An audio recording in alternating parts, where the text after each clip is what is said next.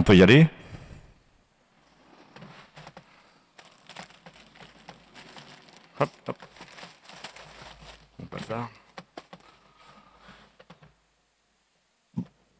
Bonsoir, euh, bienvenue à la programmation culturelle des Beaux-Arts de Paris. Euh, ce soir, c'est un événement un peu spécial qui sort de la programmation habituelle. Puisque nous recevons à l'occasion des 10 ans euh, du rugby mécénat euh, un certain nombre de personnalités que je vais vous présenter. Donc euh, on peut commencer par euh, Lorraine Gobin, hein, qui est la directrice générale de rugby mécénat.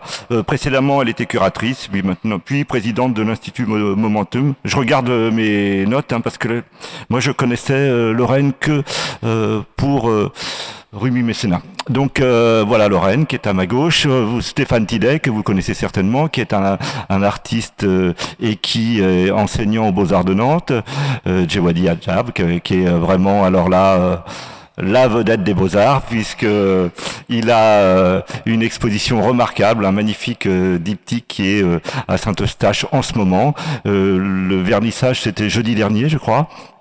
Bon, moi j'ai pas pu y être jeudi dernier parce qu'on faisait un talk ici avec Christine Massel, mais je suis passé vendredi et je te félicite, hein, vraiment c'est magnifique, ça s'inscrit parfaitement dans la nef de Saint-Eustache, dans cette magnifique église qui était la plus grande avant, je crois, euh, Saint-Sulpice, mais maintenant elle est détrônée. Et puis euh, Gaël Charbot, qui est le commissaire de cet événement que je viens d'évoquer et qui est donc commissaire que je suis allé chercher là dans les locaux euh, euh, boulevard Raspail parce qu'il prépare l'exposition Imridge qui ouvre donc euh, ça c'est Gaël c'est vendredi. Voilà. Donc euh, il y a euh, cette histoire de commande et, et œuvre in situ qui fait l'objet du débat ce soir c'est quelque chose qui m'a qui nous intrigue tous hein, depuis un moment. D'ailleurs, euh, on va on va s'interroger sur ces qu'est-ce que c'est qu'une commande, qu'est-ce que c'est qu'une demande, euh, qu'est-ce que c'est que le in situ, enfin, tous les termes qui sont euh, ceux déployés dans l'annonce euh, de, de cet événement. Et euh, moi, j'aurais voulu d'abord vous poser la question. Alors. Je ne sais pas qui va vouloir répondre en premier, mais dans la typologie euh, de l'œuvre in situ, on a l'habitude de séparer les œuvres faites en amont, dans un atelier, euh, pour un site particulier, et l'œuvre est élaborée sur place. Euh, est-ce que la commande in situ porte une attention particulière à l'écart entre le lieu de production et le lieu de diffusion, ou est-ce, ou est-ce tout ça, des ce sont des notions obsolètes, cet écart entre diffusion et production? Est-ce que peut-être Stéphane, un artiste, peut répondre à ce sujet? Oui, ça, marche. Euh, mais je crois que ça doit être assez différent pour, chacun de nous. Euh, moi, pour ma part, j'ai, j'ai, j'ai pas, euh, tout à fait ce, rapport à, la, production en atelier, puis ensuite venir y mettre mon travail, puisque finalement, moi j'ai un atelier, mais finalement beaucoup plus pour m'en, échapper. Et, en général, je travaille beaucoup avec comme composante le lieu qui m'accueille. Donc, c'est-à-dire, c'est, presque dans, je dirais, si je devais faire le listing des, éléments, des matériaux avec lesquels je travaille, j'y mettrais le lieu. Euh, donc, c'est un peu moins comme une, euh, comment dire, comme peut-être une boîte dans laquelle je viendrais mettre un travail déjà fait. Alors, ça m'arrive. hein, J'aime bien me contredire, mais, euh, mais voilà, j'ai quand même plus facilement ce réflexe de, réagir à un lieu et de travailler avec surtout. Et pour notre artiste invité, qui est peintre, alors la question est peut-être très différente. Il faut savoir que Stéphane, c'est un travail de volume essentiellement. Bah, exactement, c'est complètement différent parce que moi personnellement j'ai l'habitude de travailler à l'atelier. Donc euh, pour ce projet-là, ce que j'ai fait, c'est que je suis allé visiter le lieu et bien sûr les pièces que j'ai présentées, c'était, euh, elles étaient faites en fonction de ce lieu-là. Donc euh, je trouve que c'est un, un, un regard assez différent par rapport à, à- au travail ou de la manière de travail de, de, Stéphane. Donc, euh, et après, le, le, le travail in situ, je pense que euh, il a plusieurs définitions, mais après, c'est difficile de prendre position. Et, Lorraine, cet écart entre production, Lorraine Gobin, cet, cet écart entre production et diffusion, c'est quelque chose qui a été pensé quand vous avez mis en place euh, la chaîne de commandes. On reviendra sur ce terme, mais euh, de Ruby Mécénat. Euh, nous, l'idée, c'était vraiment de proposer proposé aux euh, d'investir un lieu et de prendre en considération un, espace qui ne s'apparentait pas au White Cube en fait. C'était leur permettre euh, de développer un nouveau travail, donc de réfléchir aussi, euh, on va dire sur le long terme, puisque quand on a investi comme Stéphane, par exemple le Collège des Bernardins, ou parce qu'on a travaillé ensemble sur ce projet-là, et de Wadi, l'église Saint-Eustache, on est obligé de prendre en, en considération dans son travail l'histoire du lieu, les dimensions et donc toute la vie aussi qui, s'apparente à cet espace-là. Donc nous, c'était vraiment ça qui nous intéressait, c'était de leur permettre euh, de s'exprimer dans un espace qui sort euh, du White Cube traditionnel où les artistes peuvent exposer un travail qui est déjà fait ou un autre travail et pour euh, Gaël Charbot, donc le, commissaire de, actuellement de Saint-Eustache. Euh, cet écart entre diffusion et production, euh, vous vous souvenez Gaël que cette histoire d'atelier, c'est quelque chose qui dans les années 2000 semblait obsolète. Il y avait même des, ouvrages qui étaient sortis sur la fin de l'atelier. On était finalement tous travaillaient sur ordinateur et puis il n'y avait plus cette nécessité et on pourrait travailler pour voilà, euh, pour le moment venu, ce qui, éliminait, aussi la contrainte de stockage. Et donc, euh, cette histoire de production, diffusion, est-ce que ce sont des notions déjà qui sont obsolètes? Non, je pense pas que ce soit des notions obsolètes, mais je crois que la, question qui est un, peu en filigrane, c'est aussi la, plutôt la destination en fait de ces œuvres, parce que quand on, euh, quand on travaille dans son atelier, c'est vrai que tu le soulignes, les artistes peut-être, enfin après c'est difficile sur des temps aussi courts, mais c'est vrai qu'on note aujourd'hui, en tout cas chez les jeunes générations, un retour à l'atelier avec une volonté de travailler dans l'atelier.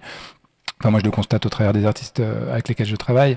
Euh, mais c'est surtout pour moi un, écart de destination, c'est-à-dire que généralement, travailler pour un lieu, c'est souvent pour un lieu qui euh, euh va aussi offrir un autre public que le public pour lequel on se destine à l'atelier, qui est si je caricature un peu, qui est soit un public euh, effectivement muséal, quand on parlait de White Cube ou de galerie, ou, en tout cas de circuit de l'art contemporain, je dirais, et euh, le travail in situ, pour une partie des cas, en tout cas, de ceux dont, on, est en train, dont on est en train de parler, bah, c'est aller à la rencontre d'un public qui n'est pas forcément familiarisé avec l'art. Excuse-moi Gaël de t'interrompre, mais on va en parler après. Tu, vois, le, tu vois le, cette histoire de in situ et de in socius, c'est la notion que utilise Nicolas Bourriot. Hein voilà. C'est on apprenait des choses ce soir. C'est balèze. Et donc, euh, alors là, c'est vrai que j'étais un peu trop terre à terre, mais euh, alors bon, alors moi je l'aborde plus par rapport à cette question-là, et je dirais deux deux pans de, par exemple, dans mes recherches actuelles qui se sont séparés, qui est le travail pour le White Cube en tant qu'exposition, et puis le travail, je dirais plutôt dans la cité, mais au sens où ce sont des bâtiments poreux euh, avec l'extérieur. Alors on sait que sociologiquement, la porte du musée ou la porte de la galerie, c'est une porte qui est plutôt intimidante pour euh, une catégorie de la population, euh, d'ailleurs qui n'est pas forcément classée sociologiquement, mais simplement le fait de se dire, voilà, de l'autre côté, ça a l'air d'être des initiés ou ça a l'air d'être des gens qui détiennent un espèce de savoir euh, esthétique ou il, voilà, il peut se mélanger plein d'appréhensions par rapport à ça. L'avantage, je dirais en tout cas, du, de la commande pour le lieu, c'est que on pense l'œuvre aussi de manière j'ai l'impression, en tout cas, les projets, tu te rappelais celui avec Stéphane Tidéo Bernardin ou quoi, bah, c'est un projet que jamais on s'est posé la question, tu me coupes Stéphane si je me trompe, mais de, de réception, enfin on s'est pas dit est-ce que ça va être compris en fait, on s'est dit euh, voilà c'est hyper, euh, c'est fort pour un lieu et un lieu qui est qui a déjà des habitudes et des usages. À Saint-Eustache, c'est la même chose. C'est-à-dire que c'est, on vient inscrire l'art dans un endroit où les gens, euh, c'est-à-dire que on vient s'inscrire dans des habitudes, quoi, dans une conscience, dans une connaissance déjà établie du lieu. Et c'est ça qui change aussi la, euh, je trouve la, euh, cette relation. Euh, alors tu parlais plus de l'atelier. je sais pas s'il faut en parler techniquement ou pas, mais c'est quand même des œuvres qui sont produites en atelier. c'est pas des œuvres qui sont construites sur, enfin elles sont construites sur le lieu, mais elles sont pensées de manière soit sous forme de maquette, soit sous forme de test. Stéphane il fait beaucoup de tests et de évidemment de d'essais qui sont qu'on pourrait considérer être des tests d'atelier d'une certaine manière, mais c'est euh, c'est là où, mais ça l'œuvre ne peut prendre sens et ne, se réalise que dans le lieu où elle s'inscrit. Gaël, tu, veux, tu peux montrer des images? On, me demandait parce que bien sûr, comme ça, Alors, Parce que ça, c'est la le responsabilité projet. de montrer les images qui est vraiment une Voilà, erreur ça, fatale. comme ça, on a, une, on a une belle image en fond et ça permet de peut-être de, de parler de ce projet qui que tu as mené au Bernardin, enfin au collège des Bernardins. Je ne sais pas si vous le connaissez là, euh, tout proche d'ici, dans le 5e arrondissement, avec euh, avec Stéphane Tidet. Peut-être que vous pouvez parler. Je te laisse pas, je te laisse en parler. Oui, alors c'est c'est un projet qui s'appelle euh, Solitaire.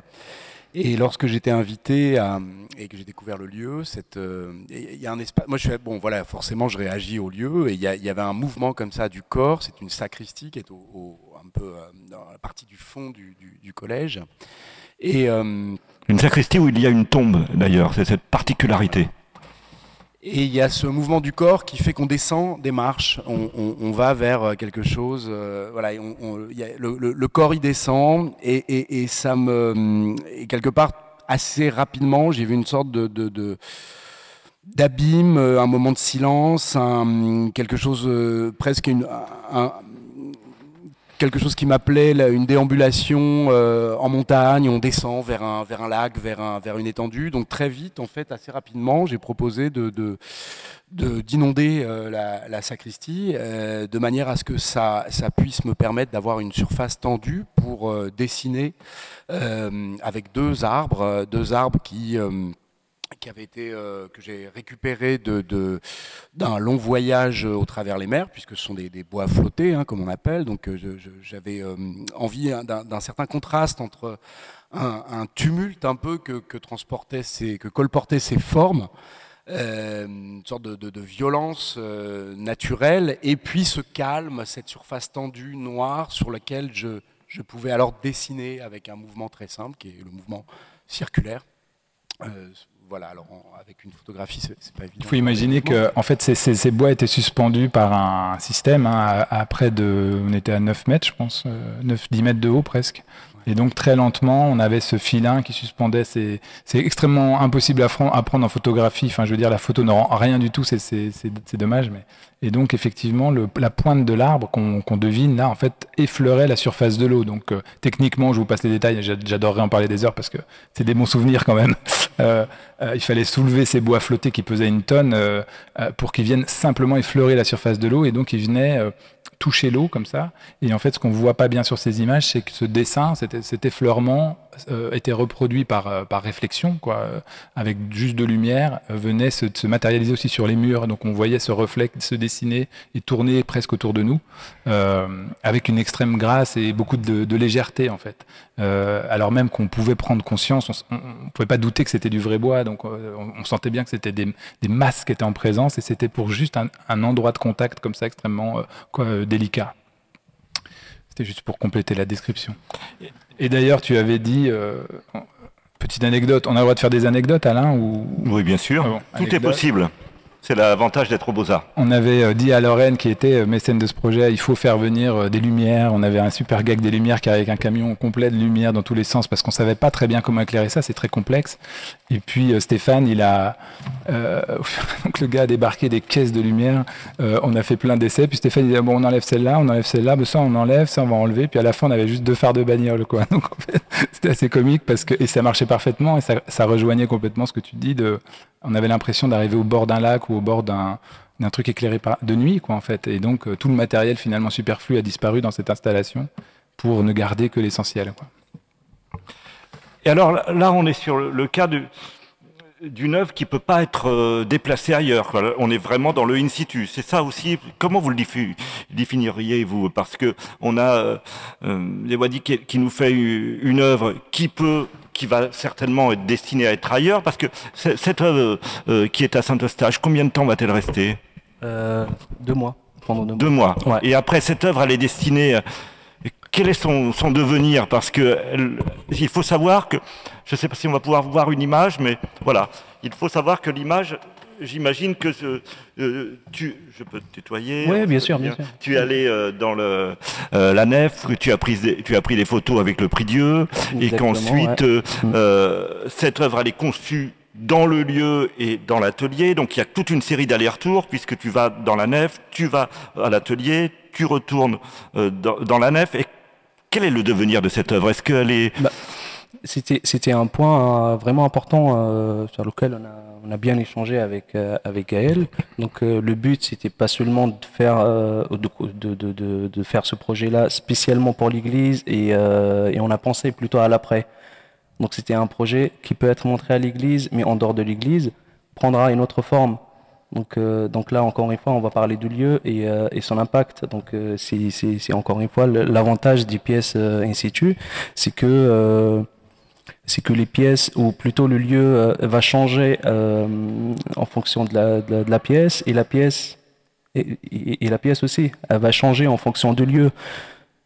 Bien sûr, elle va changer dans son rapport, mais, mais du coup, s'il y a quelque chose de, il y a quelque chose de paradoxal de faire une œuvre in situ qui n'est plus in situ. En tout cas, qui a, parce que chez, dans le cas de Stéphane Sidet, on a in situ temporaire, mmh. et la, la pièce je sais pas ce qu'elle est devenu et forcément euh, euh, peut-être que ton bois tu l'as utilisé ton bois flotté tu l'as utilisé pour autre chose ou pas toujours est-il que elle n'existe plus qu'à l'état d'archive maintenant? Alors étonnamment pour celle-ci euh, j'ai été réinvité à Florence également dans, ah. une, dans une chapelle et il se trouve que cette chapelle avait à peu près enfin avant tout j'ai été invité pour la remontrer à Florence c'était une vraie question. Est-ce que c'est réactivable? Est-ce qu'on peut refaire? Est-ce que qu'est-ce que qu'est-ce que nécessite comme comme voilà j'ai réagi à un lieu comment je peux euh, euh, faire résonner un autre lieu avec le même geste. Et, euh, j'avoue qu'au début, ce n'était pas évident pour moi. Et puis, après avoir recherché pas mal d'autres, voilà, des lieux sur Florence, j'ai trouvé, on a trouvé une chapelle qui, qui avait quasiment les mêmes caractéristiques. En fait, la, la, seule différence que on montait des marches plutôt que les descendre, mais j'aimais aussi cette inversion. Et euh, voilà, et je crois que la, la, la, pièce a pu réexister, mais dans un lieu, c'est-à-dire que je ne l'aurais pas fait dans un white cube, je l'aurais pas fait dans un. Il y, y, avait quand même besoin de, de ce, cette euh, atmosphère, oui, une, atmosphère particulière, ouais, tu veux dire Atmosphère particulière, ouais, tout à fait. Il y avait, cette question du, silence aussi, euh, qu'il fallait que je trouve et que je ressente en arrivant dans un lieu. Lorraine, euh, donc euh, Gobin, euh, vous, je vais vous donner le nom. Et donc, qu'est-ce que ça signifie de travailler comme ça dans des lieux sacrés? C'est ce que c'est une dominante de, du rugby mécénat ou c'est juste une série de de coïncidences qui fait que on parle du projet des Bernardins et puis de, du projet de Saint-Eustache c'est vrai qu'on a travaillé, euh, on a pas mal travaillé avec l'église Saint-Eustache et avec le collège des Bernardins, mais on a aussi fait des projets au Palais de la Porte Dorée, d'ailleurs aussi avec euh, Gaël. On a travaillé euh, avec des fracs sur les sites industriels du groupe Ruby. Donc, c'est, on aime bien investir des lieux qui sont ouverts à accueillir l'art contemporain, mais qui ont aussi un, espace atypique. Donc, c'est vrai que les églises ou les lieux comme le collège peuvent s'inscrivent en fait dans ce type de, de, projet. C'est pour ça qu'on a, on a pas mal travaillé avec eux, mais euh, aucune, euh, on va dire, quand on invite des artistes, euh, on leur laisse carte blanche. Voilà, il n'y a, pas, a pas de lien forcément avec le sacré. Forcément, ce sont des lieux, on va dire, spirituels. Donc il y a un respect hein, quand on rentre à l'église Saint-Eustache. C'est une église vivante, comme le Collège des Bernardins, hein, d'une autre manière, mais donc l'artiste euh, doit, euh, euh, enfin, dans son travail et dans l'élaboration de son projet, prendre en considération cette part, on va dire, de spiritualité. Mais ce sont voilà, des, plus des projets qu'on trouve intéressants dans le lieu, on va dire vraiment le côté in situ dont on parlait, plus que la partie, on va dire, spirituelle. C'est là justement, euh, on a un artiste qui devait être présent ce soir, qui s'appelle Joël Andriano Mearisso, qui malheureusement ne pouvait pas être là, et euh, qui en ce moment justement a, une exposition euh, autour et rempart d'Aigues Mortes. Et c'est pareil, un projet qu'on a, qu'on a soutenu avec le CMN. Et donc voilà, là, ça prend une autre dimension, mais c'est également un lieu qui a une histoire. Et donc, c'est toujours cette approche que l'artiste doit prendre en considération l'histoire d'un lieu on trouve intéressant, plus que la partie, on va dire, euh, religieuse. Et, Ruby, euh, c'est aussi une collection, Ruby Fondation ou c'est Alors, on, effectivement, on achète aux artistes qu'on soutient des œuvres, mais c'est plus dans l'accompagnement de l'artiste, plus que vraiment euh, créer une collection d'entreprise. Alors, je voudrais revenir sur un terme, que, puisque c'était aussi le, titre de, l'intervention de ce soir, c'était commande et in situ, enfin, il y avait ces, deux termes, et donc, pourquoi est-ce qu'on parle de, de, commande, à votre avis euh, euh Gaël, qu'est-ce que tu, penses de cette histoire de commande et de demande? On dirait pas, par exemple, euh, commande à un, musée. Euh, et un musée ne, ne, commande pas une œuvre. Il y a, tout de suite une, dimension qui serait liée à l'allégeance ou qui serait liée à, une notion négative. Alors, est-ce qu'on peut, quand on parle de commande in situ, est-ce que plutôt c'est, est-ce que Gaël, Lorraine, vous pensez que c'est plutôt des demandes que vous faites? C'est juste parce que le terme est resté tel qu'il était. Moi, je pense que ça vient de, de, cette histoire de la commande, de la commande de sens euh, justement qui est ancrée dans une histoire de la commande ou des mécènes ou bien des, des euh, certains pouvoirs passaient commande à des artistes pour euh, transformer un lieu, pour honorer un lieu, pour honorer une mémoire. Je pense que c'est pour ça qu'on a gardé ce terme et que du coup aujourd'hui dans la communication ça reste assez euh, valorisant. Euh, on dit pas on fait bosser un artiste, on dit on lui passe commande quoi. Mais en gros ça veut dire la même chose.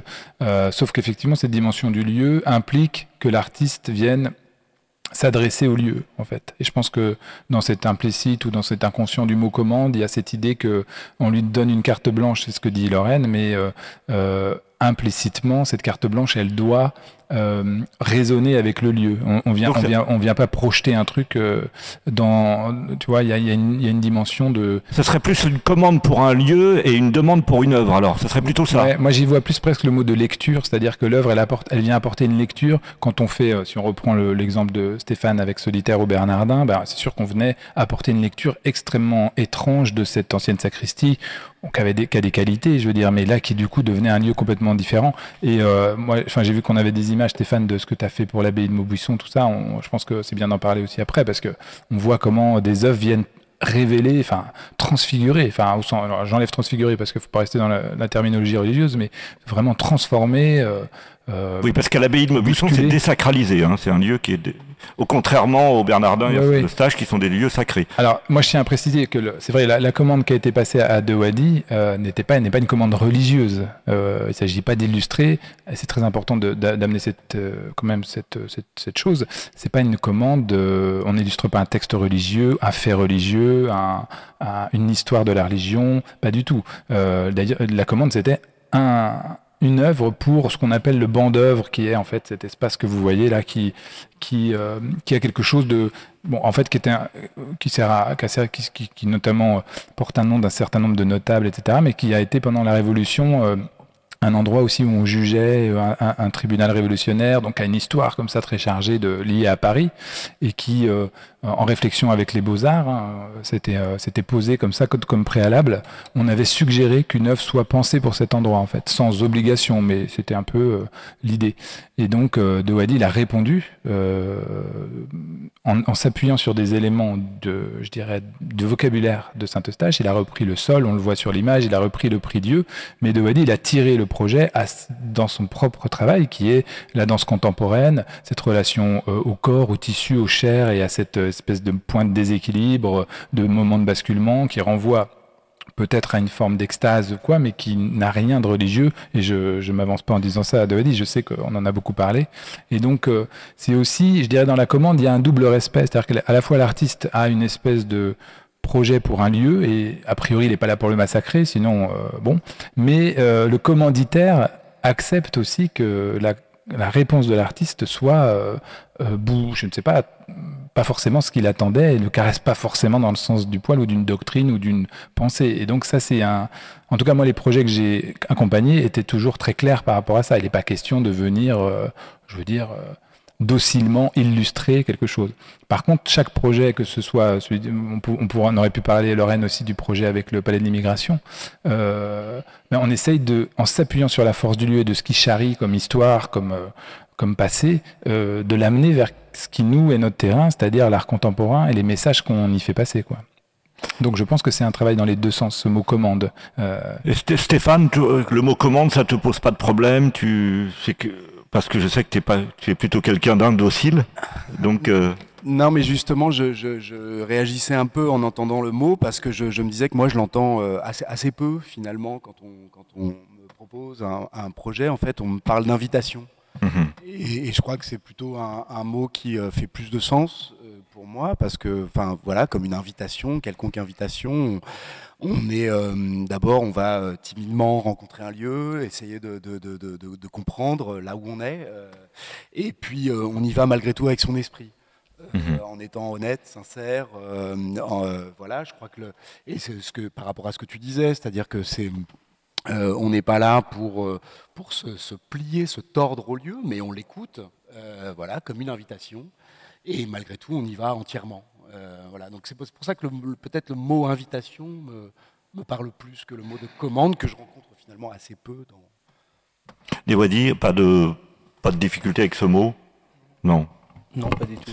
C'est juste un jeu sémantique et, finalement on n'a pas l'impression que Lorraine est derrière en disant ah, attention. Non, non, attention. mais, c'était vraiment une carte blanche. Bon. Lorraine par rapport à, à, cette histoire de demande, commande, est-ce que c'est c'est quelque chose qui pose pas de difficulté? Comme dit, dit je pense que c'est plus un terme qui est utilisé de façon euh, on va dire, euh, pour, des, habitudes un petit peu, euh, je suis d'accord avec Stéphane, en fait, c'est vrai que nous, sont des cartes blanches, donc euh, généralement un lieu, et nous, on accompagne, c'est effectivement joli de dire qu'on invite l'artiste à investir un lieu plus qu'une commande. Après, la commande, effectivement, comme il y a une production particulière pour, justement, pour ce projet-là, c'est pour ça que ça rentrait, après, c'est des termes qui sont utilisés comme tu disais, hein, de façon à vraiment identifier, on va dire. Euh, Parce qu'ils ont une histoire, c'est ça. On les utilise pour leur historicité, euh, disait Gaël. Voilà. Je voulais vous demander ces, commandes, euh, les commandes en tout cas que celles que je connais de, Ruby, pas toutes, hein, mais elles ont généralement pour but d'être dans des lieux qui ne sont pas des musées ou des centres d'art, mais dans des lieux autres qui pratiquent la gratuité. Est-ce que l'on peut dans ces cas revenir à ce que disait Gaël, c'est-à-dire parler d'art public? Est-ce que c'est un terme qui vous conviendrait il n'y a pas d'art pas public. tu vois, oui, il n'y a pas d'art privé. Enfin, pour moi, j'espère pas. Par contre, il y a, un art qui peut être, disons, effectivement, euh, comme celui des musées, dans les réserves et qui apparaît euh, de temps en temps. Alors non, on pourrait presque dire par extension un art vivant parce que justement il est en prise avec un présent. Donc euh, le fait de passer commande, ça veut dire inscrire une œuvre dans, un, dans une temporalité. Euh, ça s'adresse au public contemporain par excellence, enfin je veux dire par définition. Et, euh, et euh, effectivement, c'est une œuvre qui est faite pour résonner avec un lieu, donc qui nécessite une présence et qui nécessite euh, une tension avec le présent, quoi, dans un temps donné. Donc ça, c'est vrai. Mais ça rejoint effectivement ce qu'on disait tout à l'heure par rapport au public. Ça veut dire aussi, a priori, quoi que c'est pas toujours le cas, tu peux très bien avoir une invitation, une carte blanche dans un lieu qui est ultra select euh, où 12 personnes vont. Je veux dire, tout est possible. Mais les projets, en l'occurrence, que je connais de Ruby, mmh et auquel j'ai pu euh, participer, euh, c'est euh, justement ce qui est excitant, c'est qu'on se dit, je veux dire là très récemment à Saint-Eustache, ce qui est, ce qui est, ce qui est, ce qui est incroyable, c'est que le, le, jogging que porte cette jeune femme, quand, quand on l'a photographié, de Wadi l'a photographié avec son équipe, le, etc., quand on sort à minuit de, de Saint-Eustache, les mêmes corps sont dehors. C'est-à-dire mmh. que cette jeune femme, elle est, en train de sortir du métro, elle est en train de prendre un café ou une bière en terrasse, elle est en train de... Donc, c'est ça qui est intéressant, c'est qu'il y a une résonance là entre euh, ce que tu peux voir à l'intérieur et ce que tu peux voir à l'extérieur et que ça crée vraiment une tension intéressante. Donc moi je pense que et que du coup, euh, alors faut imaginer Saint-Eustache, vous avez déjà eu l'occasion d'y aller, c'est un endroit euh, de passage.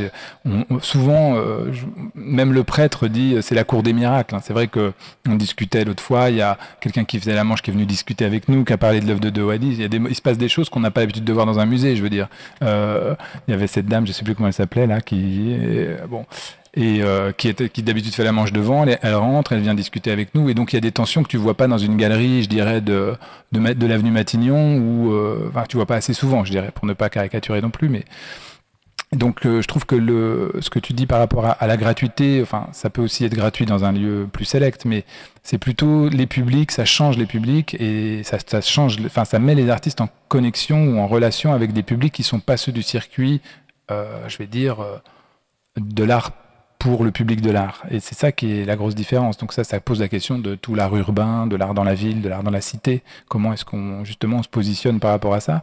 Et pour moi, c'est un champ qui est extrêmement important aujourd'hui parce que ça permet à des artistes comme De Wadi, comme euh, Stéphane et bien d'autres, de euh, d'aller sur le terrain commun de ces lieux fréquentés habituellement où les gens tombent pas forcément sur une œuvre d'art et qui va les euh, confronter à cette réalité de la présence de l'art dans la cité. Quoi.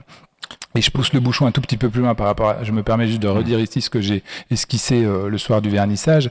Euh, moi, je trouvais que par rapport au parcours de Dewadi, par rapport à son histoire, par rapport à cette peinture, par rapport à un certain nombre de montées en puissance de discours en ce moment très clivants, euh, relativement difficiles à entendre sur l'immigration, sur euh, voilà d'espèces de, de, de, discours pré-mâchés, pré-formatés pour les réseaux, pour les médias, pour la pensée rapide, pratique et jetable, ben un travail plus complexe comme celui de Wadi venait dire autre chose de ce qu'est un artiste, pour le coup issu de l'immigration, on peut le dire comme ça, enfin en tout cas voilà, issu de l'Afrique du Nord, qui a étudié en Afrique du Nord, qui voulait venir en France et tout, et De Wadi par sa pratique n'a pas besoin de le dire quoi. Je veux dire, il est présent et il est bien plus présent qu'un certain nombre de discours, en tout cas à cet endroit-là. Et pour moi, c'était important. Euh, voilà, donc je dis pas du tout que l'art, euh, comment dire, de in situ est un art politique. Et De Wadi ne pratique pas un art politique euh, en aucune manière, mais euh, ça permet ça, ça permet de dire aussi cette force de l'art contemporain et les messages qui sont, enfin, et l'interprétation et la manière dont on, peut, se les approprier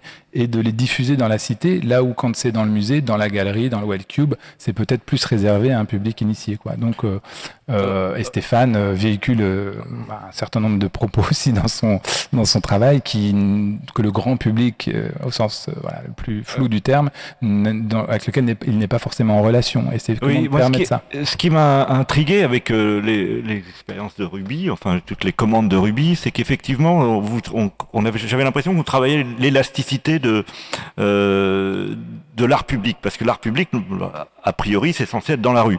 Et, euh, et, là, ça devient dans des lieux, des lieux de passage où on peut accéder euh, euh à de, voilà, sur les heures d'ouverture de Saint-Eustache, c'est quand même très important, c'est toujours gratuit.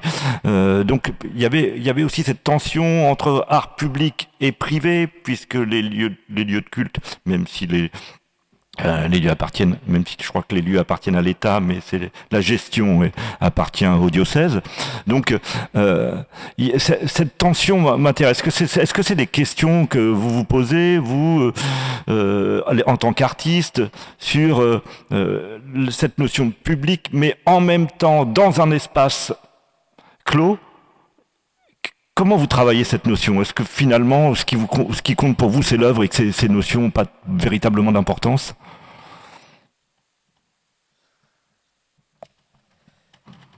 Ben, si, si le, le, le, public a, a toujours euh, une forte importance, dans, enfin, je, comment dire, il me semble que la, la avant tout, euh, de notre part, c'est une adresse. Donc euh, évidemment, c'est, elle est adressée au, au public. Est-ce qu'on fait une différence Je ne me pose pas la le mot public, il est compliqué parce que c'est, un, un, mot flou, c'est un mot fourre-tout. On, on, on s'adresse à, on s'adresse pas à tout le monde. Euh, on s'adresse à ceux que l'on espère toucher. Euh, on, voilà, on ne sait pas, on sait pas les nommer, on ne sait pas les identifier, mais le mot public, il est presque un peu trop large, un peu trop flou. Comme euh, on s'adresse à un endroit avec ses habitants. C'est souvent lié à un territoire particulier. Tout ça, je pense que quand on va travailler quelque part et qu'on va faire une proposition artistique, ça entre en compte même d'une manière inconsciente en fait. C'est pas forcément quelque chose que l'on va travailler, c'est quelque chose qui nous habite quand on travaille. Euh, on fait sûrement pas la même œuvre euh, dans un territoire et dans un autre. Il y a, il y a forcément, euh, on est, on est éponge quand même de quelque part. Euh, donc, euh, je dirais pas que c'est un acte volontaire d'essayer de penser au public, aux gens qui vont regarder, qui vont recevoir.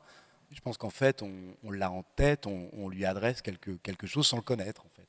Mais en en, en sentant un peu quand même des, des caractéristiques. C'est-à-dire que oui, euh, quand on fait une intervention dans, dans, oui, dans une chapelle ou, dans, ou à l'extérieur, euh, dans l'espace public, euh, à la campagne, dans une ville, tout ça a des résonances forcément différentes.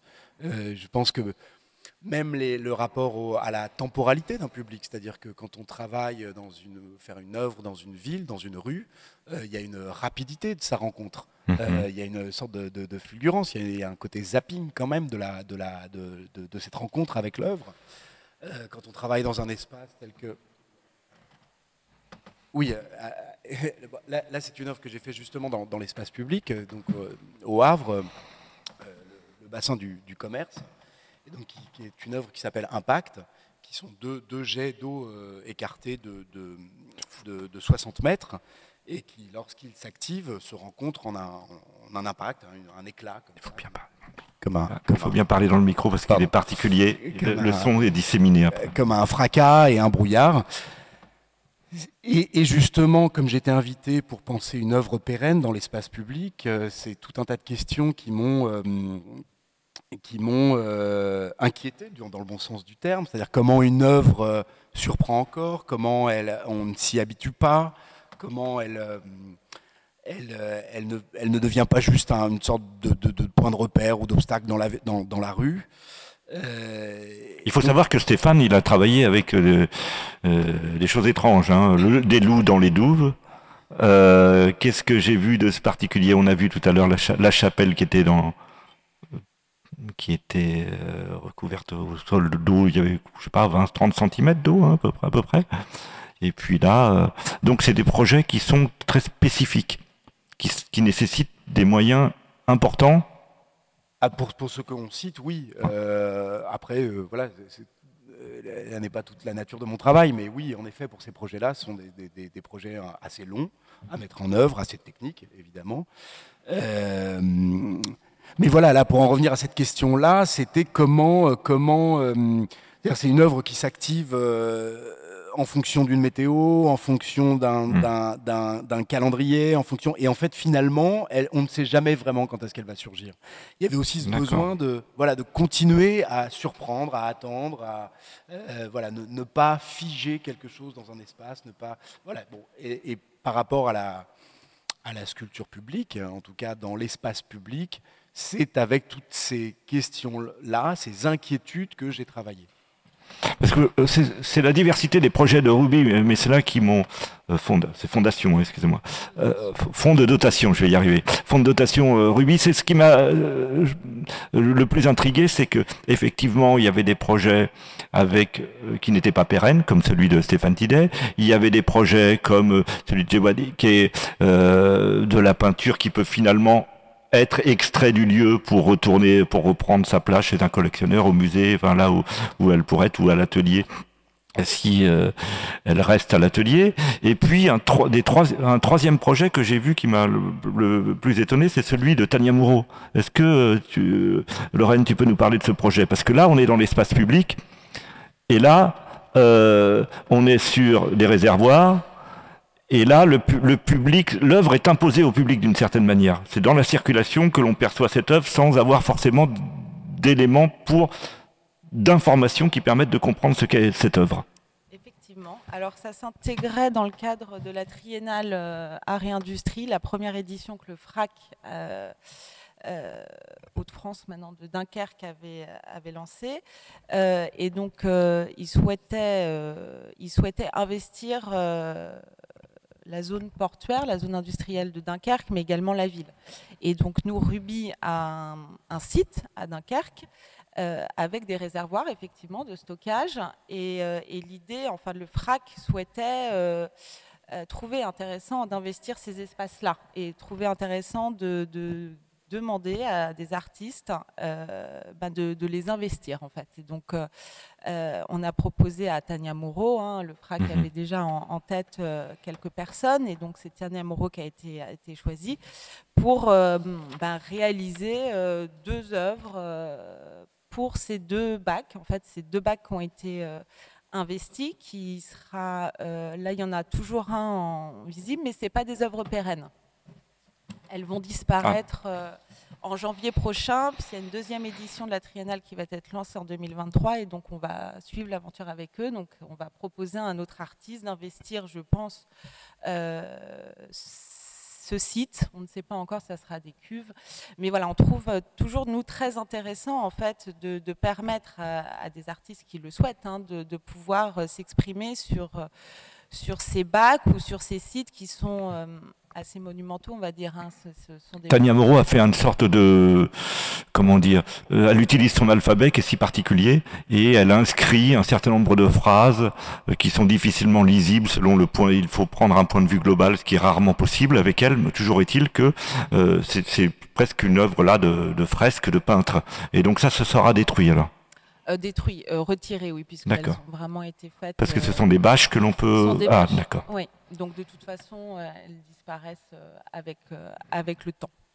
Et, alors, si je reviens à cette idée de euh, d'art en public, euh, Dewadi, Comment est-ce qu'un peintre peut réagir à ce type de commande? Est-ce que là, c'est quand même un travail d'atelier qui est transposé dans, la, nef de Saint-Eustache, mais est-ce que faire des fresques, occuper, je ne sais pas, un réservoir, enfin peindre des grands volumes qui seraient reproduits sur un réservoir, est-ce que c'est quelque chose qui qui pourrait éventuellement t'intéresser ou toi c'est l'acte de peindre et du pinceau qui qui compte pour toi et qui fait que la reproduction sur une grande toile qui serait dans l'espace public n'aurait plus de sens. Euh, Je pense que des ans après, euh, mon, baptême de feu, avec ce projet-là, je pense que c'est une question possible dans le sens où euh, après avoir, eu une, première expérience comme celle-là avec l'Église Saint-Eustache, je pense que tout est envisageable je ferme pas, je ferme pas les portes et je, je, je, je reste ouvert sur tout et, euh, et ça reste, ça reste quand même, bah c'est notre vie, on va passer, ça sera toujours des défis à relever. Mm -hmm. Donc je pense, en, en, quelque sorte, on est, euh, c'est faisable, ça, ça reste toujours faisable, soit euh, en peinture, soit euh, avec un autre médium.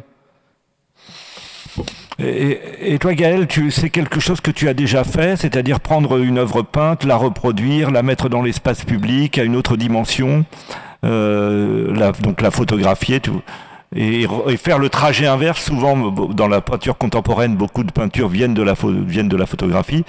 Faire le trajet tu étais occupé de la nuit blanche, tu vas t'occuper du village olympique. Euh, Est-ce que c'est quelque chose qui a été envisagé, ce, tra ce, ce, trajet de retour à la photographie à partir d'une image peinte? Est-ce que quelque chose serait dénaturé dans, cette circulation?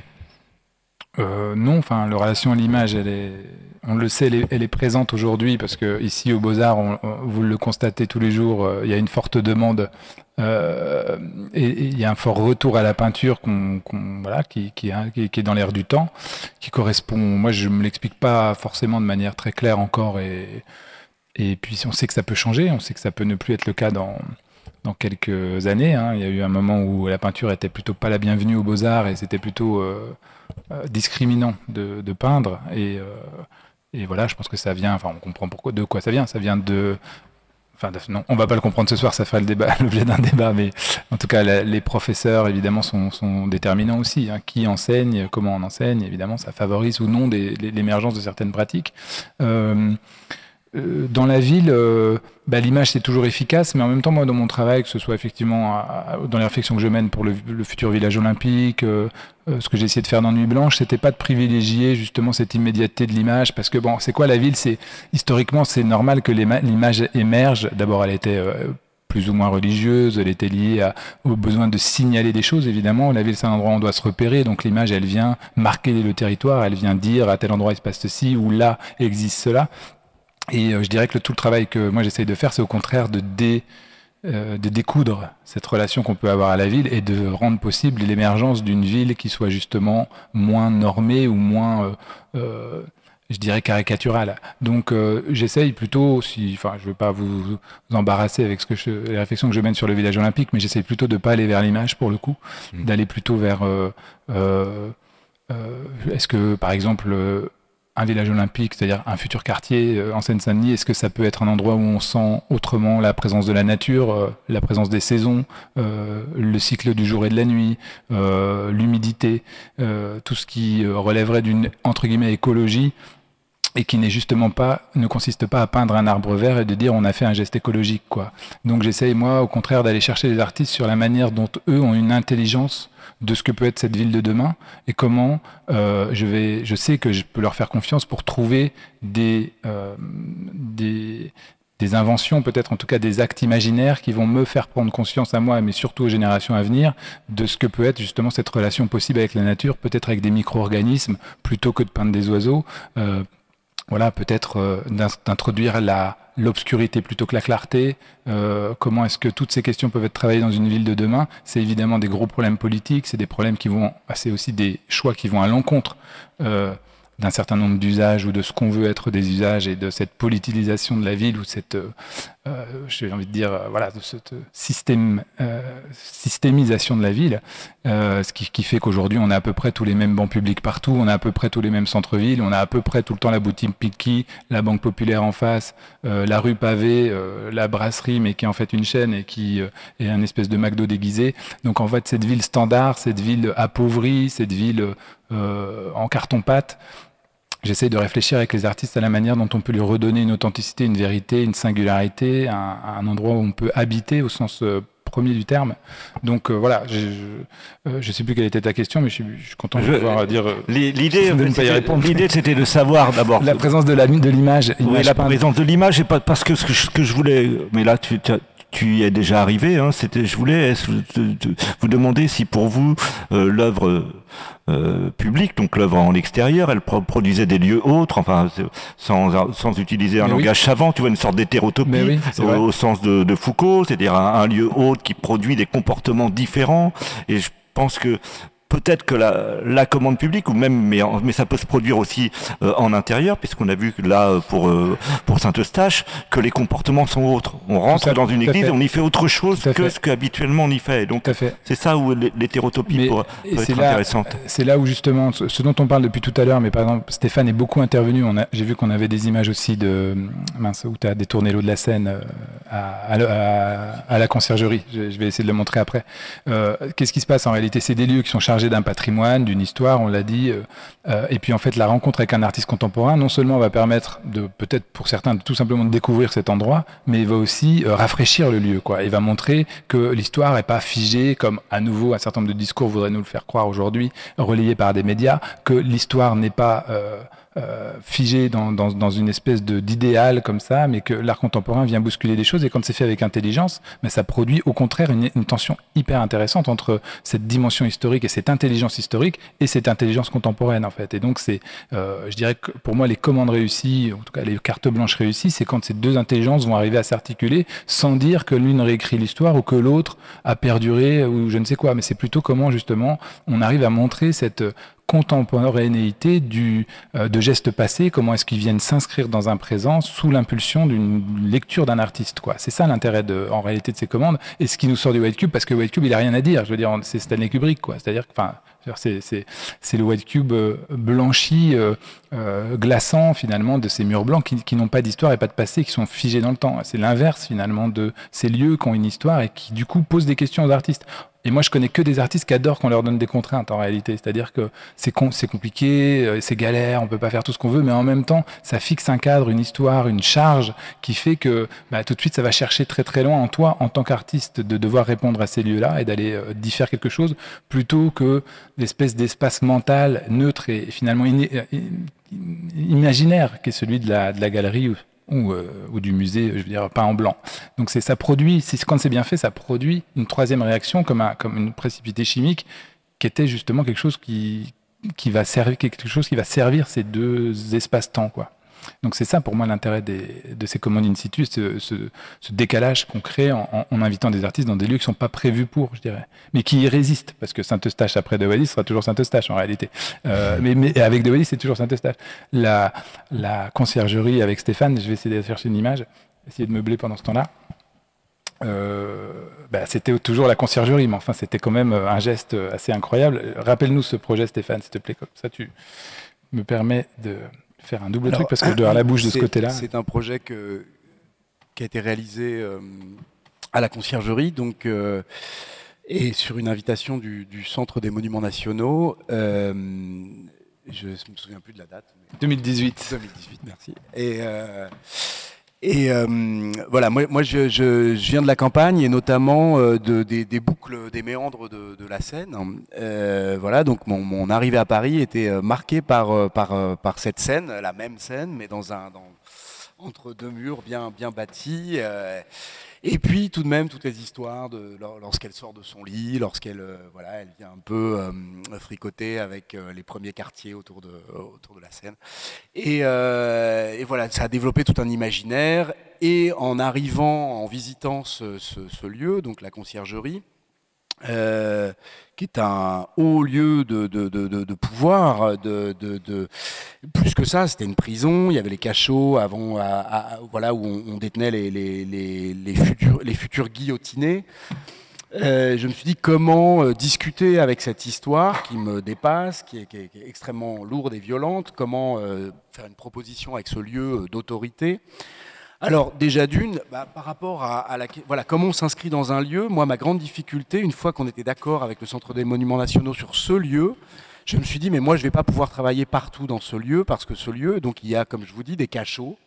Euh, moi ça je peux pas intervenir euh, dans des cachots, c'est trop lourd, trop fort, euh, et mais il y a la salle des gendarmes, il y a la cuisine, il y a la salle des gardes qui sont les lieux de fonctionnement en fait presque de la technicité, l'administration du bâtiment.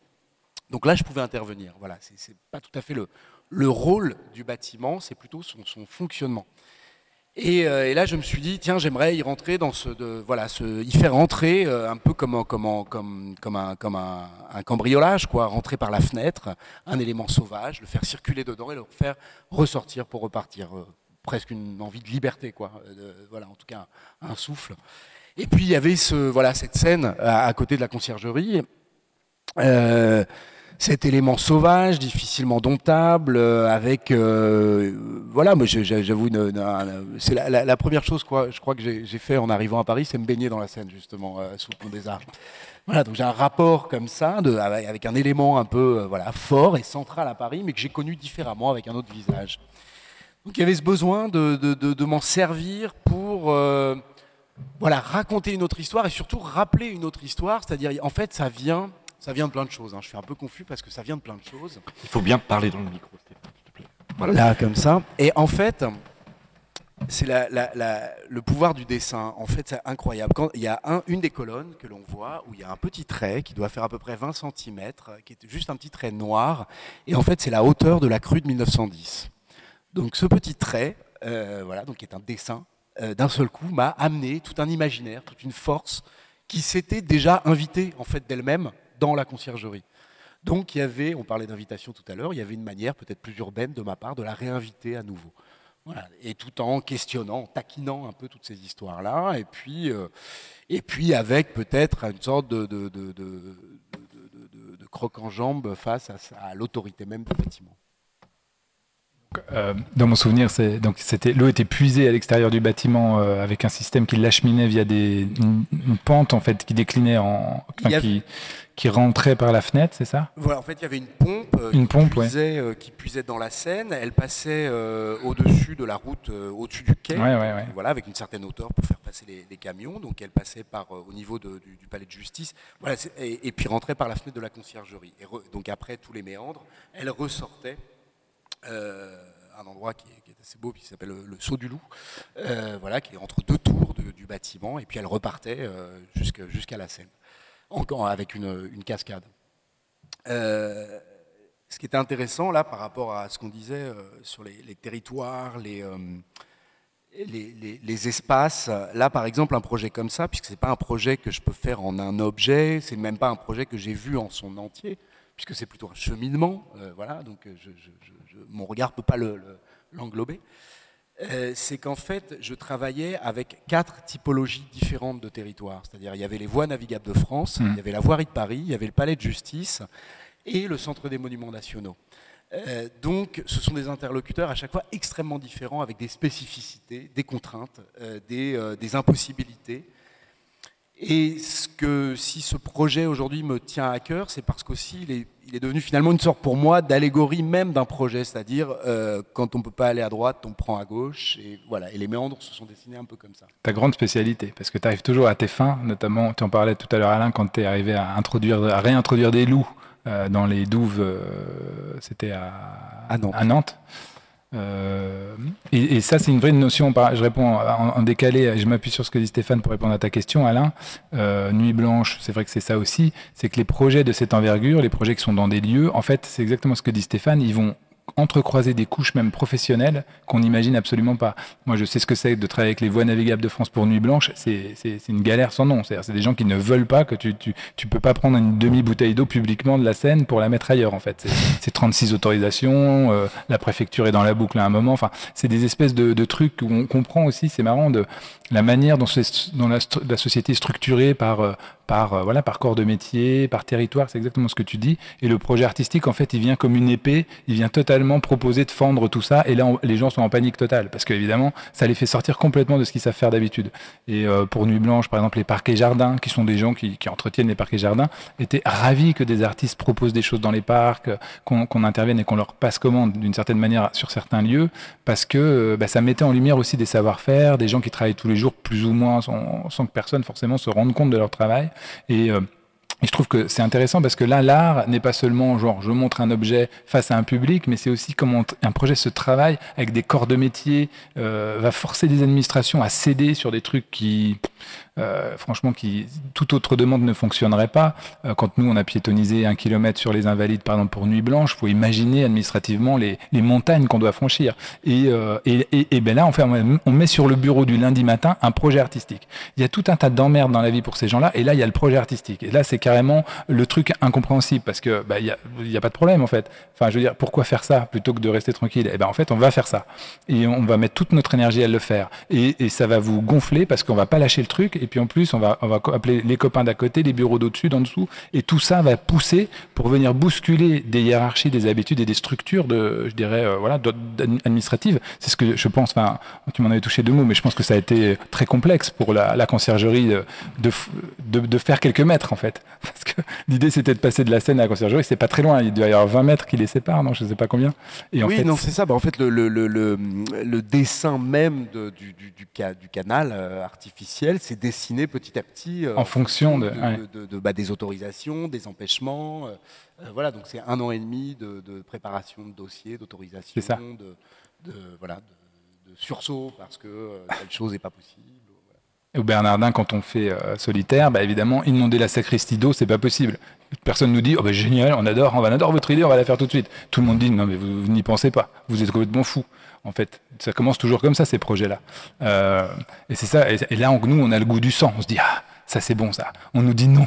On nous dit tout de suite non. Ça, c'est excellent. Là, on, là, on est réveillé, on est stimulé, on se dit, Ouh, on, va, y arriver. Et Stéphane, c'est un, un tueur sur ce truc-là. Il arrive, il arrive à contourner les choses toujours, et il est toujours très doux. Parce qu'évidemment, je peux pas être dans l'opposition. Il faut être dans une forme de compréhension des, empêchements de, de ces administrations, de ces structures qui, ont, qui respectent des, des règles, je dirais.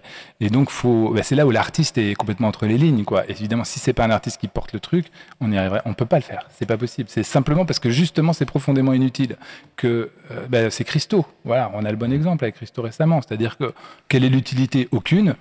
Euh, emmerdement maximal. En plus, ça piétonise la place, donc c'est la galère totale pour tout le monde. Et puis, l'objet esthétique, voilà, surgit, quoi. Et là, bam, c'est euh, une espèce de truc. Tout de suite, on revoit les vieux râleurs, euh, les gens qui sont ca- carrément en sidération. euh, tout se cristallise pour un projet, pour le coup, qui était entièrement financé de manière privée. Mais voilà, la- l'art dans la rue, là, bam, c'est tout de suite, tout le monde se sent en plus l'autorité de dire, mais c'est complètement ridicule, ça ne sert à rien. C'est vraiment la politique. On est en plein dans le cœur de la politique. Donc c'est pour ça que c'est important de maintenir cette tension, cette énergie et ces commandes qui sont qui réveillent toujours. À Saint-Eustache, faut imaginer que le projet de Wadi, il a été très bien accueilli, mais tu te souviens, le premier jour, ce que nous disait euh, le régisseur, il avait euh, une dame euh, qui, qui fait des visites, je crois, pour le patrimoine, je crois, c'est ça, qui était horrifiée, qui était horrifiée, carrément. Ah, c'est horri- c'est- c'est- c'est- c'est horrifiant. Bon. Et donc, euh, voilà, on cristallise des choses, on fait, ben, alors même qu'on est respectueux, je pense. euh.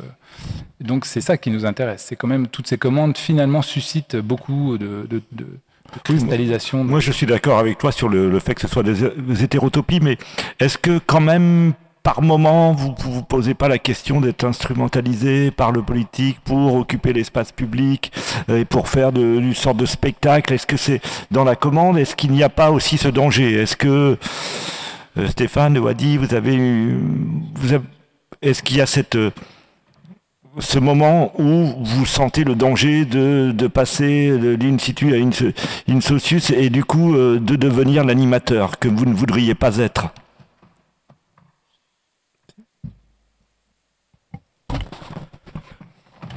Je ne sais pas comment je peux réagir à ça, mais, euh, mais après, c'est une prise de risque qui fait partie du travail. Mhm. Donc, euh, on, est dans l'inconnu. Donc, ce tout ce qu'on va présenter, on n'a pas le retour immédiatement.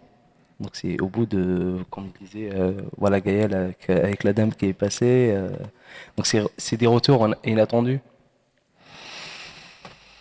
Stéphane, est-ce que sur cette idée d'être instrumentalisé par le pouvoir politique pour, en tant qu'animateur?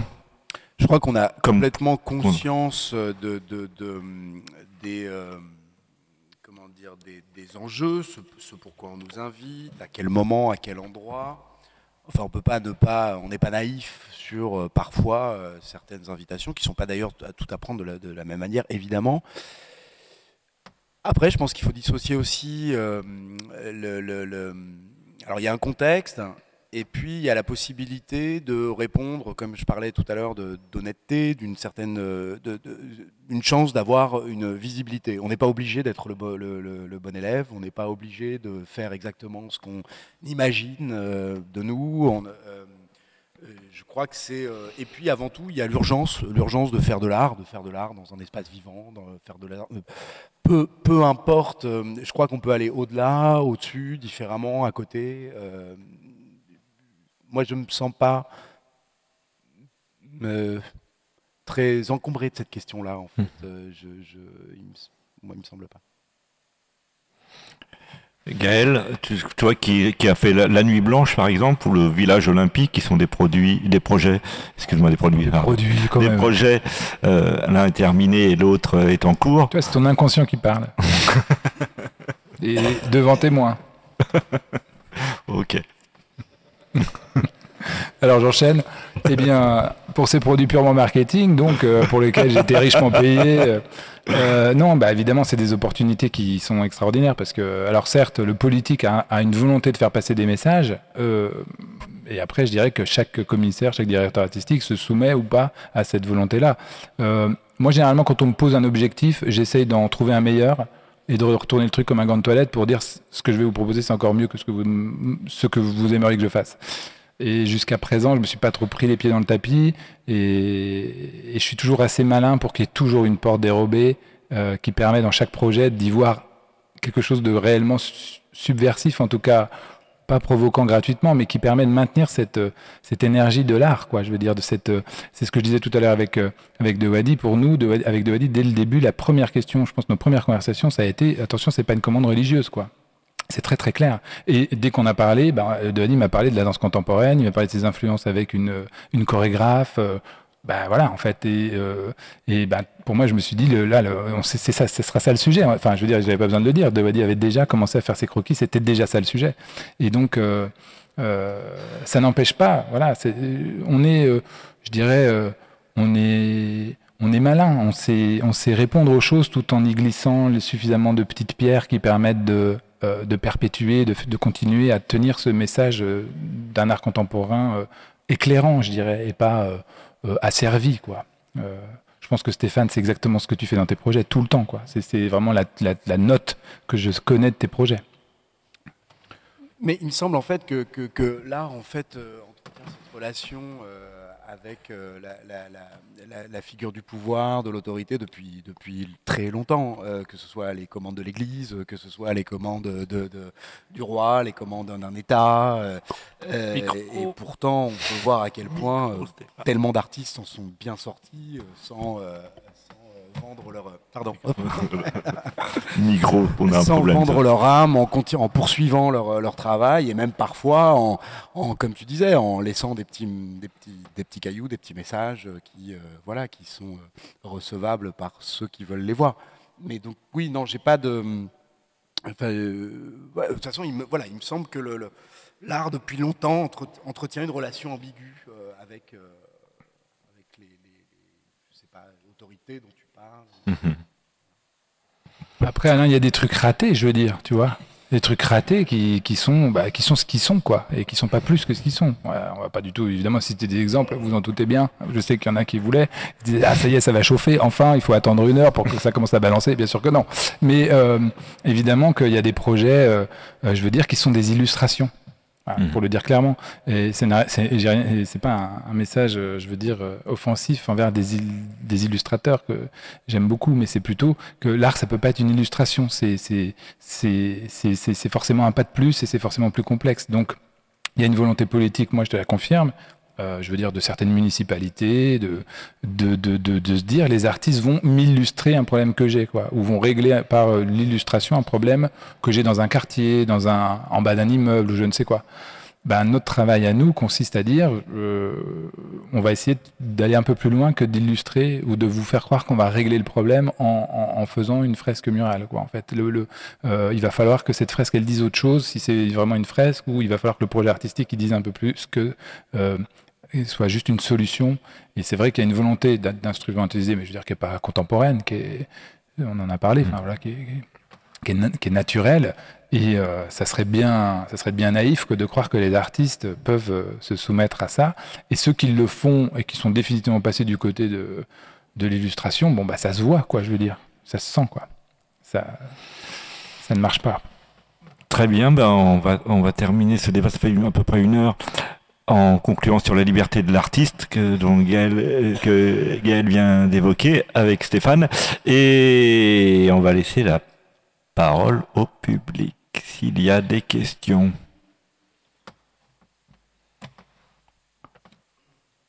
Juste derrière, Mathilde, tu veux bien que je passe Ah oui. Alors,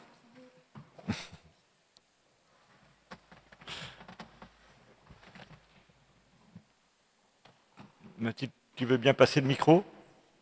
Mathilde veut le garder, je crois. Veut garder le micro? Merci. Pour cette conversation. Je vais essayer de mon mieux de formuler la question euh, parce que français c'est pas ma langue principale. Euh, euh, de tout ce que on a vu là, c'est plutôt dans des églises ou bien des espaces comme Gaël a dit qui ont une histoire. Je viens de la Serbie où déjà les, les institutions pour le public sont vraiment pas assez accessibles, mais plutôt parce qu'ils étaient fermés pour euh, longtemps. Euh, et on toujours euh, vous faire des choses dans des autres endroits pour attirer un autre public. Et euh, est-ce que ça dépend où on met une œuvre d'art, si elle peut être dévalorisée ou pas? Ça dépend si, si c'est un endroit plus, comment dire, approprié pour une œuvre d'art. Je ne sais pas si j'étais claire, euh, j'essayais vraiment de faire mieux. La question c'est est-ce qu'une, euh, est-ce que, est-ce qu'un endroit peut nuire, euh, peut être mauvais pour pour une œuvre? Bien sûr, s'il y a des endroits qui sont plus favorables ou plus euh, où il y a des endroits qui voilà, parce qu'une œuvre d'art dans un contexte ou dans un autre, mais euh, il faut essayer juste de placer une œuvre euh, et que ce soit un bon contexte. Mais après, euh, cette image est vraiment belle, euh, mais ça ne veut dire pas que c'est juste dans des espaces beaux qu'une œuvre d'art pour dialoguer. La pièce qu'on voit, c'est, un hommage que tu as fait, Stéphane, aux, fameuses pierres qui roulent. Enfin, je sais plus comment ça s'appelle, c'est ça dans C'est en Amérique du Sud Euh, en Amérique du Nord. En Amérique du Nord. euh, Ah oui, non, non, bien sûr. à- voilà, à- et- et sur les grands sur- plateaux. dans la dans, dans la vallée de la mort, Ah qui ouais. s'appelle Racetrack euh, Playa, qui sont des, des pierres qui qui qui, euh, qui avancent toutes seules. Euh, Moi, je crois pas qu'il y ait d'endroits dévalorisants. Vraiment, je réfléchissais là en même temps à la question. Euh, par exemple, il m'est jamais arrivé euh, de, renoncer à une invitation euh, parce que le lieu me plaît pas. Je crois pas. J'ai pas le souvenir de ça, en tout cas. Pourtant, j'ai fait des, projets dans des grottes perdues, dans des vallées enfouies. mais je, il me semble pas qu'un espace au contraire, je crois que tout, espace, toute typologie d'espace. Après, oui, bien sûr, je ne vais pas dire quand on est invité euh, dans un espace, dans un lieu où on sait qu'il va y avoir un peu plus de public et que, et que la réception du projet euh, euh, va être un peu plus médiatisée. voilà, ben, on n'en est que plus content. Évidemment, ce serait mentir que de dire le contraire. Mais ça n'empêche pas, y a, je, ça ne change pas la manière de travailler. Ni l'énergie avec laquelle on, rentre dans un projet, non, je crois pas. Et, puis, je, non, non, non, je, je, je sais pas. Pourquoi vous aviez un, espace à proposer? Oui, bon, je, fais plusieurs projets, par exemple, dans, dans un contexte sportif, par exemple. Euh, euh, je voudrais faire, par exemple, dans le théâtre, parce que je trouve les, les gens en Serbie vont beaucoup au théâtre et moi en galerie. Donc peut-être dans les foyers d'un théâtre avant. Euh, voilà, c'est juste une question parce que parfois, oui, j'ai des, artistes qui m'ont proposé même de faire euh, des choses dans, des restaurants, mais j'ai toujours un peu peur que si ça dévalorise. Euh, euh, l'œuvre de l'artiste ou pas. Donc c'est pour ça que je vous demande euh, justement s'il y a des endroits qui sont plus euh, favorisés ou si on est quand même un peu plus libre et si c'est plus acceptable. Après, c'est vrai que chaque artiste décide mais euh, je me pose la question moi-même. Euh, une des particularités de Stéphane, c'est justement qu'il est un nomade, parce que même sa galerie est nomade. Ça, on l'a pas cité. Oui. Mais euh, tu, voilà, tu, as choisi de rester dans une galerie qui n'a pas de lieu défini et qui a adopté un nouveau mode de, circulation, alors que tu pourrais très bien. Je sais très bien que, que d'autres galeries souhaiteraient que tu travailles avec eux, mais finalement, tu n'as pas de lieu. Seul, c'est étrange, mais c'est comme cela. Donc, une autre question, une autre question, excusez-moi.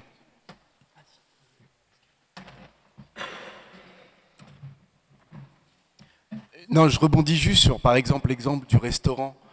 En fait, tout dépend ce qu'on y fait, quoi. C'est pas la question du lieu, c'est la question du geste, quoi. Comment on va faire résonner. Euh, alors peut-être, c'est vrai. Euh, je ne me vois pas faire une exposition de photos dans un restaurant. Peut-être c'est un autre geste qui va m'habiter pour le faire résonner autrement. Euh, mais je ne crois pas du tout que ça dévalorise quoi que ce soit. Il me semble pas.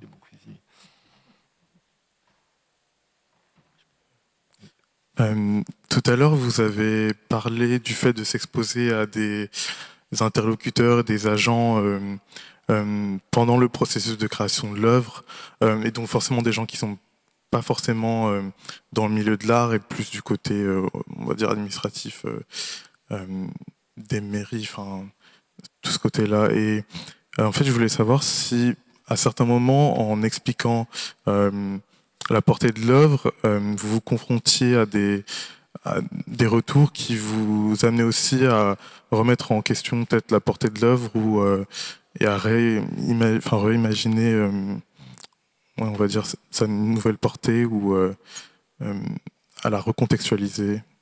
Ou si, euh, à, l'envers, enfin, comme vous avez expliqué tout à l'heure, que vous arrivez tout de même à poser des, cailloux enfin, et, et quand même passer au travers de, ces contours-là, en fait.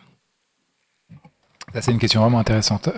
franchement, c'est presque l'objet d'un débat. Je trouve elle est hyper riche cette question parce que, en fait, ce que vous dites, ce serait même est-ce que quand on a, c'est même la dimension euh, quoi autoritaire d'un projet, parce qu'en réalité faire un projet artistique et dire je viens poser un truc dans une église, dans un, lieu ou quoi, euh, euh ben, il y, a une, volonté qui est décidée par un, par un groupe, et puis euh, ça, s'impose à, un public ou Et, en fait, la question que vous posez, ça serait aussi, euh, enfin, je ne me permets pas de dire quelle est la question que vous posez, mais ce que ça m'évoque, euh, ça serait aussi de se dire, bon, un projet qui est en cours, par exemple, est-ce que par rapport à l'administration de ce lieu, des gens qui y travaillent, des gens qu'on va croiser pour faire ce projet, si eux ne sont pas à l'aise avec ce projet ou le remettent en, en question, par exemple, est-ce que le projet va évoluer, est-ce qu'il va changer, est-ce que le projet peut être abandonné et tout.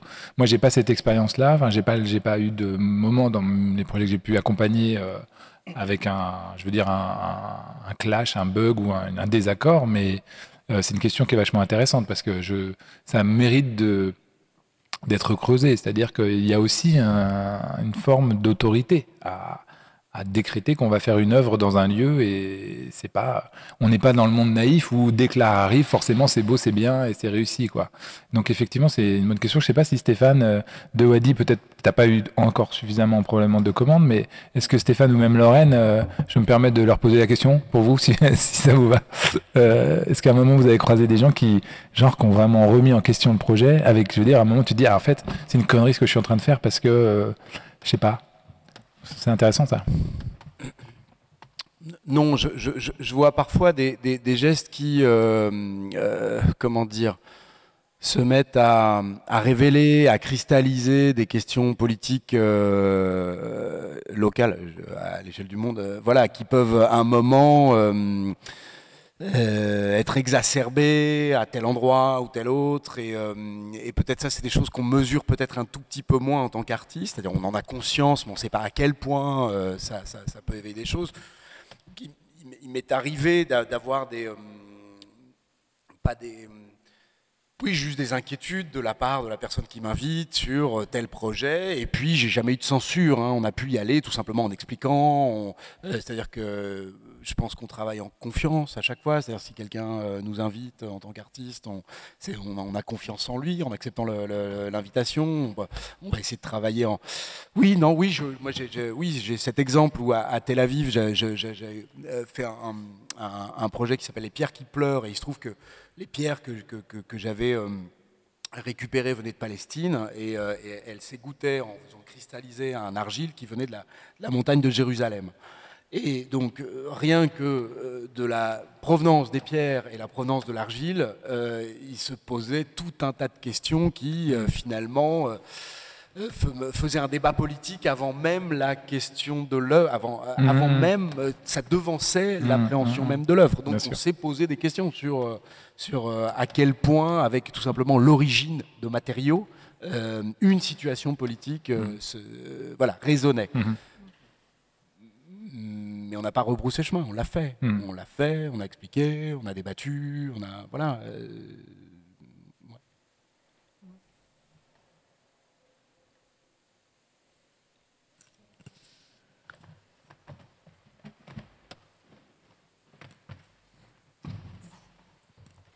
Bonsoir, merci à vous tous. Euh, ma question est peut-être plus à Lorraine.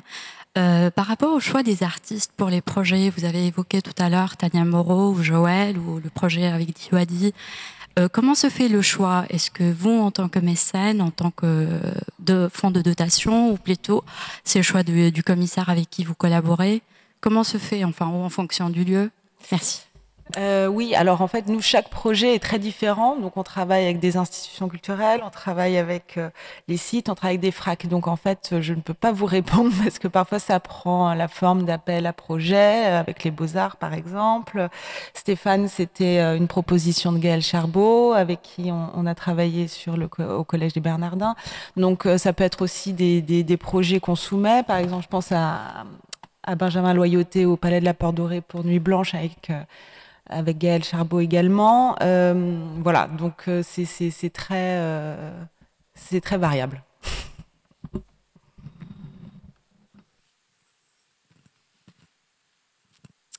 Bonsoir. moi, c'est une question assez large, mais pour savoir si on pouvait, enfin, si vous pouviez donner votre avis ou vision, je ne sais pas comment dire, de la trace parce que euh, voilà après moi je suis euh, très côté performance et du coup je trouve que de toute façon une œuvre in situ c'est une intervention d'un artiste dans un lieu qui vient faire quelque chose. Donc après euh, voilà ça prend des formes différentes et de Wadi, c'est plus venir, enfin penser une peinture qui va s'inscrire à un endroit qui est en relation avec le lieu et qui est posée peut-être au dernier moment, et inversement, enfin pas inversement, mais différemment. Par exemple, l'image qu'on a devant les yeux un peu plus loin, là on sent qu'il y a vraiment eu un, geste euh, même physique qui s'est fait dans le lieu et euh, reste peut-être une sorte de trace et on imagine le geste qui se fait comme un dessin qui serait tracé euh, sur le, sur le lieu, en, l'occurrence ici le sol. enfin, c'est large comme question, mais est-ce que vous pouvez donner, revenir sur cette question de l'inscription de la trace et du coup qu'est-ce qui reste, qu'est-ce qui à la fois ça, pour beaucoup de projets desquels vous avez parlé, c'était temporaire. Donc après, ça part, mais ça reste dans la mémoire des gens associés au lieu. Euh, voilà, c'est un petit peu large, mais.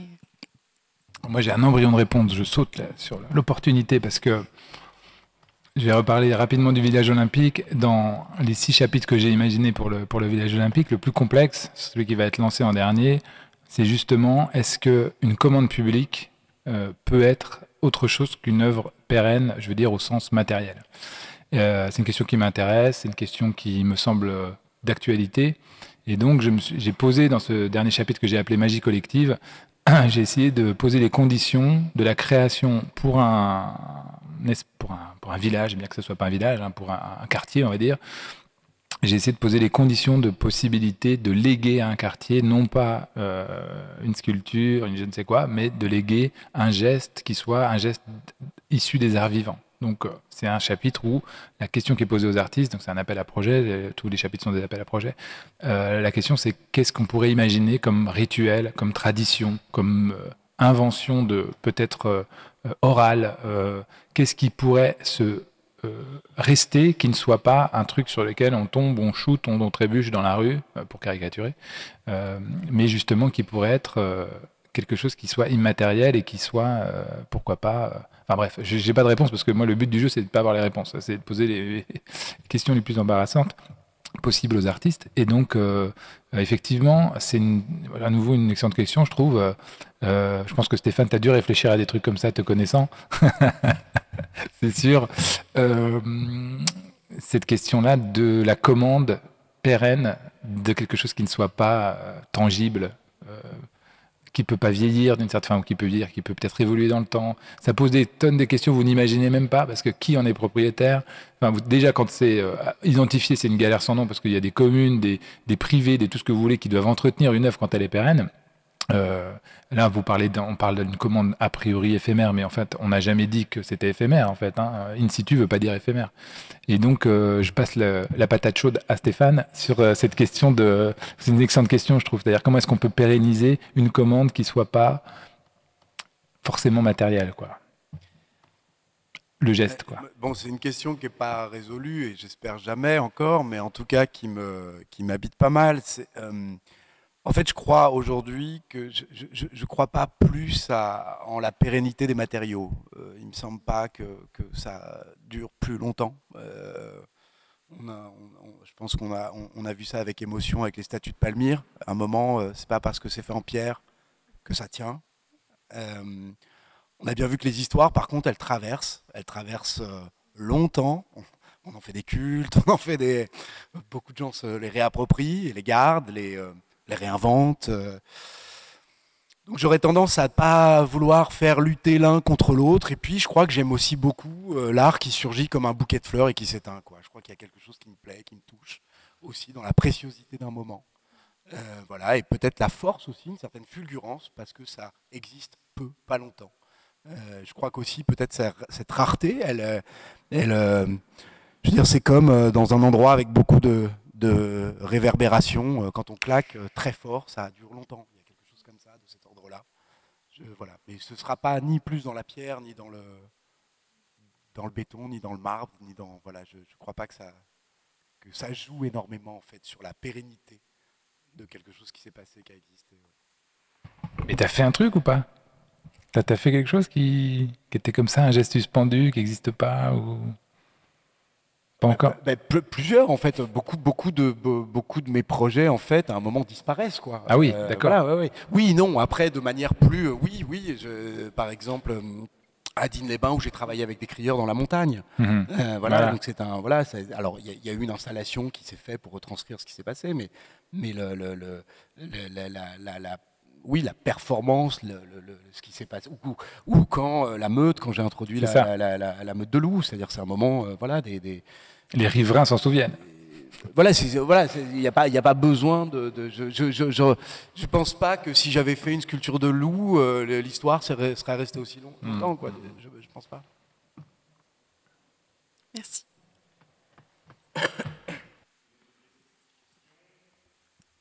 C'est un autre débat, là. Ça, t'as vu? Hop, on te fait des, on te fait des sujets de débat ce soir. C'est euh, euh, commande publique et immatériel. Ah, ça, c'est pas un beau débat, ça. Voilà.